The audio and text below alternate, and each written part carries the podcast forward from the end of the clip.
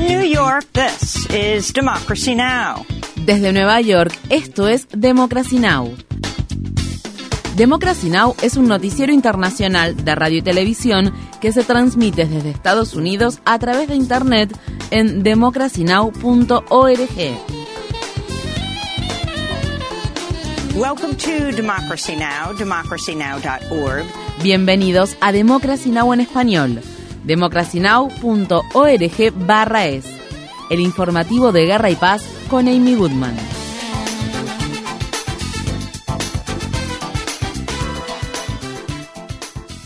El ejército israelí ha ordenado a 1,1 millones de civiles del norte de la franja de Gaza que evacúen la zona y se trasladen hacia el sur en un plazo de tan solo 24 horas, una orden que Naciones Unidas calificó de imposible de ejecutar sin que ocurran consecuencias humanitarias devastadoras. El ultimátum se produjo luego de que Israel agrupara soldados, tanques y vehículos blindados en el sur del país para una inminente invasión terrestre de Gaza. El viernes, Israel lanzó miles de panfletos en toda la franja de Gaza en los que advierte a los palestinos que si no abandonan sus hogares corren el riesgo de perder la vida. El Consejo Noruego para los Refugiados condenó lo que denominó el castigo colectivo de innumerables civiles, entre ellos niños, niñas, mujeres y personas de edad avanzada. La organización sostuvo que la orden de evacuación supone un acto de traslado forzoso que es considerado un crimen de guerra. Mientras tanto, el incesante bombardeo israelí sobre Gaza continuó por séptimo día consecutivo. Estas fueron las palabras expresadas por Jinana Latar, una adolescente de 14 años cuyo tío murió y cuya familia se quedó sin hogar a causa de los ataques aéreos israelíes.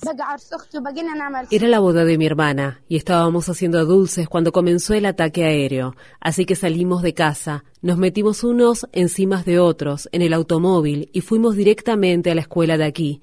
Pero vivir en la escuela no es agradable y mi tío retornó a la casa. Bombardearon la casa mientras él estaba allí y murió. راح عمي على البيت وقصفوا البيت على عمي واستشهد عمه.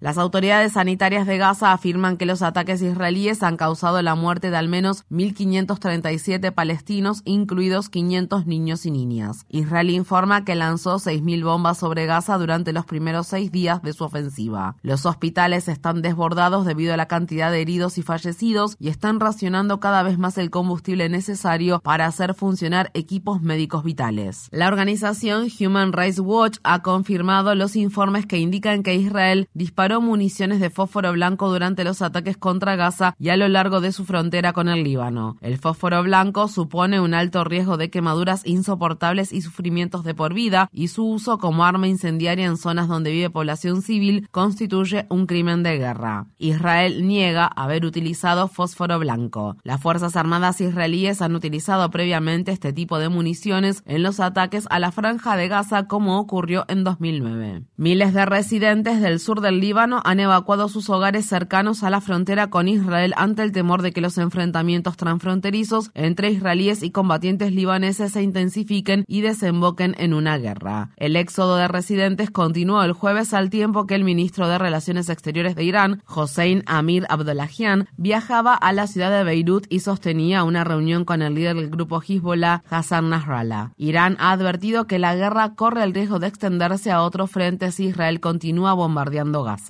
El brazo armado de Hamas, las brigadas Al-Qassam, informaron que 13 de los rehenes que la organización tomó durante el ataque de fin de semana en el sur de Israel murieron debido a los bombardeos israelíes en Gaza que se llevaron a cabo el jueves. Mientras tanto, los familiares israelíes de las personas asesinadas y secuestradas por Hamas están conmocionados por los trágicos sucesos. Estas fueron las palabras expresadas por Anat Moye Yoyani, una joven cuyo abuelo fue asesinado y cuya abuela fue tomada como rehén por Hamas durante una incursión que se llevó a cabo en su casa situada en el kibbutz de Niros.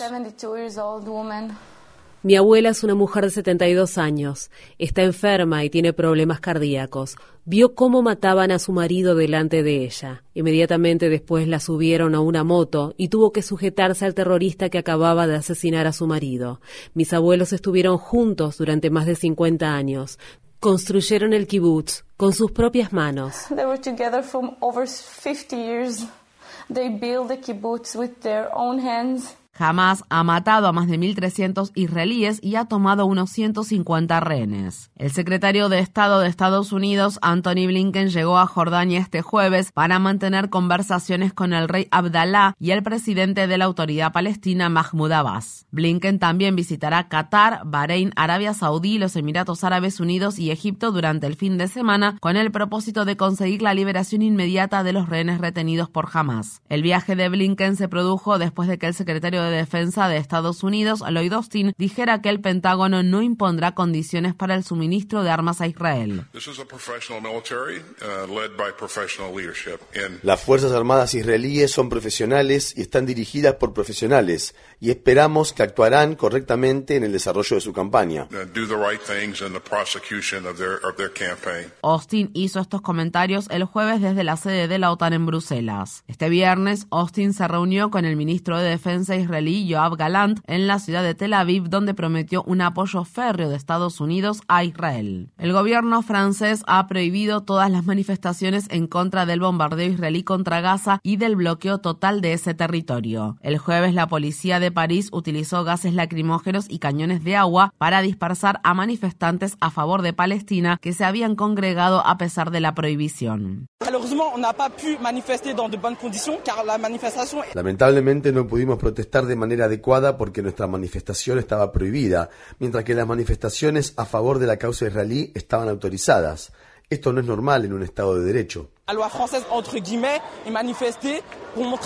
En el Reino Unido, activistas se comprometieron a emprender acciones legales y las autoridades prohíben ondear la bandera palestina. La ministra del Interior británica, Suela Braverman, instó a la policía a utilizar toda la fuerza de la ley contra los manifestantes que ondeen la bandera palestina, lo que, según la ministra, podría ser ilegal si se considera que ese hecho constituye una señal de apoyo al terrorismo. En Australia, activistas en defensa de los derechos humanos advierten que el gobierno australiano está tomando medidas cada vez más represivas contra las movilizaciones de apoyo a Palestina. El comisionado de policía interino del estado de Nueva Gales del Sur, Dave Hudson, afirmó que los agentes no necesitarán tener una causa razonable para registrar a las personas que participen en las marchas programadas en Sydney este fin de semana. Insto a las personas que estén pensando en ingresar a la ciudad este domingo a reconsiderar su decisión hay una serie de alternativas pacíficas para que la gente exprese su opinión en relación con el conflicto que está teniendo lugar actualmente en Israel y en Gaza. En Nueva York, la Universidad de Columbia cerró este jueves su campus al público luego de que se realizaran dos manifestaciones estudiantiles contrapuestas a favor de Palestina y de Israel. Mientras tanto, en el estado de Massachusetts, una camioneta publicitaria circuló este miércoles en el campus de la Universidad Universidad de Harvard, mostrando los nombres y las fotos de varios estudiantes de la universidad que firmaron una carta en apoyo al pueblo palestino. La camioneta mostraba una pancarta que los calificaba como los principales antisemitas de Harvard. Algunos de los nombres y datos personales de estos estudiantes también fueron publicados en Internet. La acción fue planificada por la organización ultraconservadora sin fines de lucro Accuracy in Media. La Cámara de Representantes de Estados Unidos sigue sin tener un presidente. El congresista republicano Steve Scalise retiró su candidatura para reemplazar al destituido presidente de la Cámara Baja, Kevin McCarthy, después de que 16 republicanos afirmaran que no votarían a su favor. Los republicanos que respaldan la candidatura del congresista del estado de Ohio, Jim Jordan, están trabajando activamente para que el Partido Republicano lo nomine como presidente de la Cámara de Representantes. Jordan fundó el bloque republicano republicano ultraderechista denominado Bloque de la Libertad y actualmente preside el Comité Judicial de la Cámara Baja. La secretaria de prensa de la Casa Blanca, Karine Jean-Pierre, se refirió este jueves al caos que actualmente se está viviendo en el Congreso estadounidense. Estamos viendo una situación sumamente caótica en el otro extremo de la avenida Pensilvania, en la Cámara de Representantes. Tienen que ponerse de acuerdo, ya que hay mucho trabajo por hacer en beneficio del pueblo estadounidense.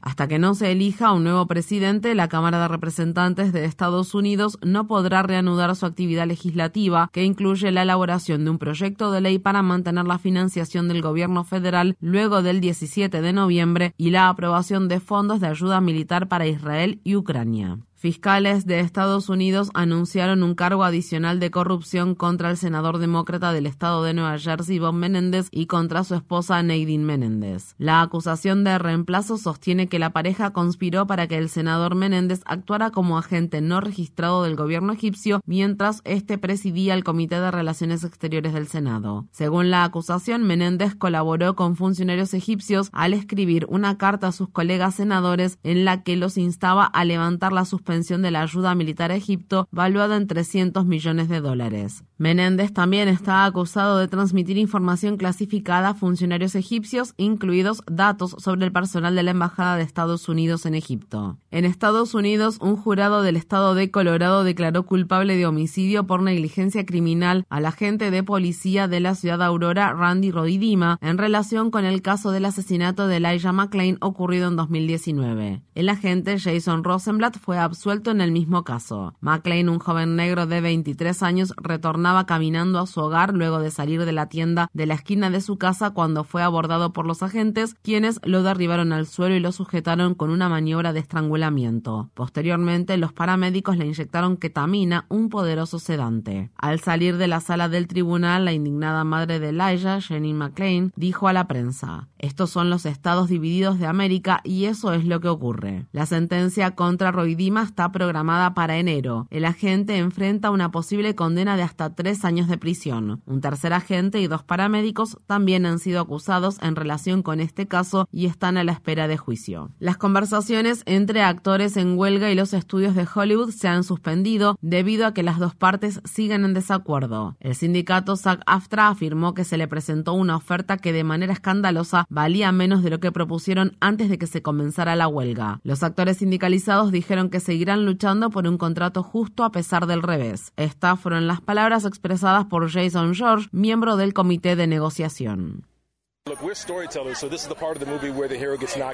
Mire, somos narradores de historias, así que esta es la parte de la película en la que el héroe es derribado y crees que ha perdido. Y esta es la parte en la que dobla la apuesta, regresas y triunfas. Todos lo sabemos y estamos convencidos de eso. Somos actores. Nos rechazan varias veces al día. Nos rechazan por cosas para las que ni siquiera sabíamos que debíamos estar preparados. Por lo tanto, nuestra capacidad para soportar los rechazos y la adversidad y mantenernos resilientes es mayor que la de cualquier otra persona en esta ciudad.